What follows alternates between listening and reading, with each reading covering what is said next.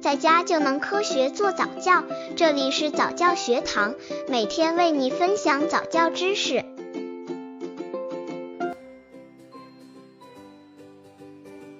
九个月婴儿早教方案二：宝宝的认知力。九个月的宝宝对外界已经有了一定的认知能力，可能对某一玩具或者事件的感兴趣的时间越来越短了。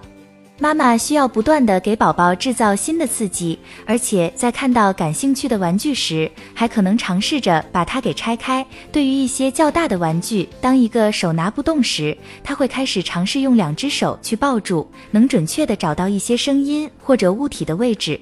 此时，宝宝已经明白物体永恒存在的概念，理解到身边事物的一些因果关系，比如天黑要开灯，天亮要关灯。妈妈可以在日常生活中多给宝宝制造机会，可以了解到生活中的方方面面，让他自己学习。刚接触早教的父母可能缺乏这方面知识，可以到公众号早教学堂获取在家早教课程，让宝宝在家就能科学做早教。宝宝认知力的具体训练方法，和宝宝一起回忆今天做了什么事。工具：舒适的椅子或其他舒服惬意的地方。首先，妈妈可以向宝宝提问，并帮助他回答，比如：“我们今天早上做了什么呀？”“我们到院子里跟其他的小朋友玩，是不是啊？”在讲述这些话的时候，妈妈还可以配合讲一些场景中的其他细节，如我们还在停车场里看到了一只大狗呢。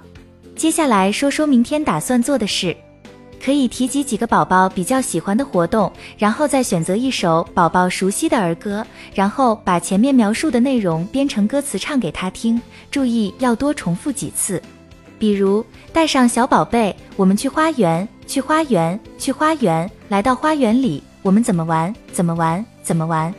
网友妈妈关于如何进行九个月早教的经验分享。一，首先，妈妈应该和宝宝经常交流，通过谈话、做游戏、运动等方式来实现父母和宝宝之间的沟通，让亲子关系更融洽。这些对于宝宝注意力及行为习惯培养非常重要。家长可以通过一些早教书籍学习。